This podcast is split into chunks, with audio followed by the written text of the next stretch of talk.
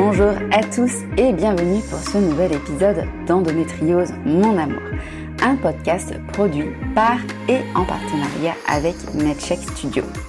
Je suis Marie-Rose Gallès, patiente devenue experte en endométriose et autrice de 4 livres sur ce sujet.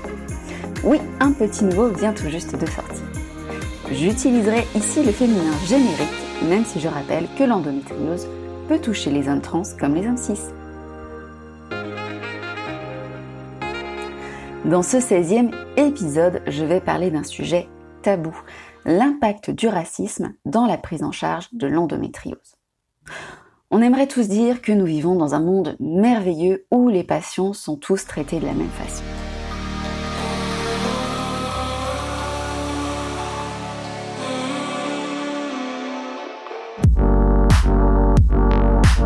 Malheureusement, au sein de notre société, il existe de nombreuses discriminations, comme le sexisme, l'homophobie et bien sûr le racisme.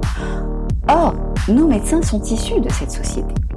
Dès lors, ces discriminations, qui sont autant de biais sociétés dans la perception des symptômes, perdurent au sein des cabinets médicaux. Ce sujet est parfois évoqué dans la presse française sous le nom de syndrome méditerranéen. Mais nous manquons d'études sociologiques qui étudient le phénomène. De manière générale, il s'agit de la tendance à considérer que les personnes racisées exagèrent leurs symptômes et leurs douleurs. Il en résulte bien évidemment une mauvaise prise en charge médicale. Ce phénomène a été traité par la pop culture dans la série Grey's Anatomy. Il s'agit là de l'épisode où Miranda Bellef est une crise cardiaque. Et où le médecin lui dit directement que c'est le stress et qu'elle doit rentrer se reposer. Elle doit lui exposer les statistiques démontrant qu'en tant que femme noire, si elle rentre chez elle, le risque est grand que ce soit pour mourir. En France, il n'existe pas à ma connaissance d'études sur le racisme dans la prise en charge de l'endométriose. Celles existantes sont américaines, où la situation est encore différente. Toutefois, elles permettent d'avoir une idée du phénomène, et on y note effectivement une prise en charge inférieure à celle des malades blancs. Ce racisme peut être frontal, comme l'histoire de Sania, qui a fait un malaise en plein milieu de l'amphithéâtre de son université, alors qu'elle était étudiante. L'un des pompiers a dit à son collègue Les filles comme ça, noires ou métisses, je veux pas les voir dans mon ambulance.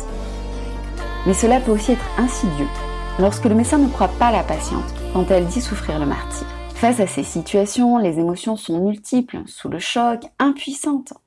Il peut s'en suivre des stratégies d'évitement, car l'on préfère ne pas consulter que d'être maltraité.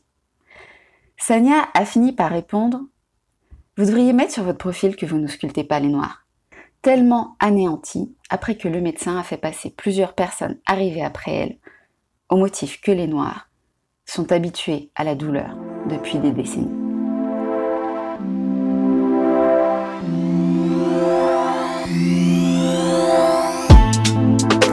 L'accès aux soins peut aussi dépendre de l'autocensure.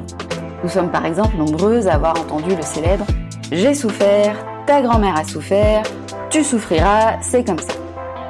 Ces idées préconçues sont culturelles et comme je le soulignais dans mon livre Endométriose, ce que les autres pays ont à nous apprendre, chaque culture a ses mythes autour de l'endométriose.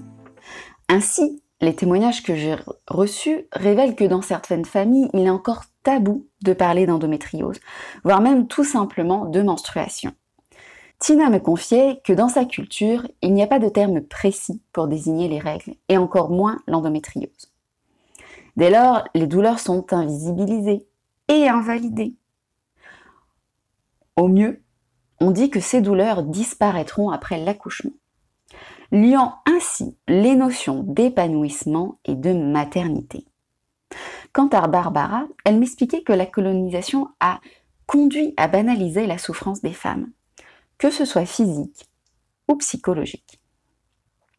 Certains pays ont instauré des cours de sociologie dans le cursus des médecins pour les former à détecter les biais culturels dont ils sont imprégnés et qui peuvent entraîner un défaut d'accès aux soins ou encore un retard de diagnostic. Voilà une piste à creuser pour nos facultés de médecine.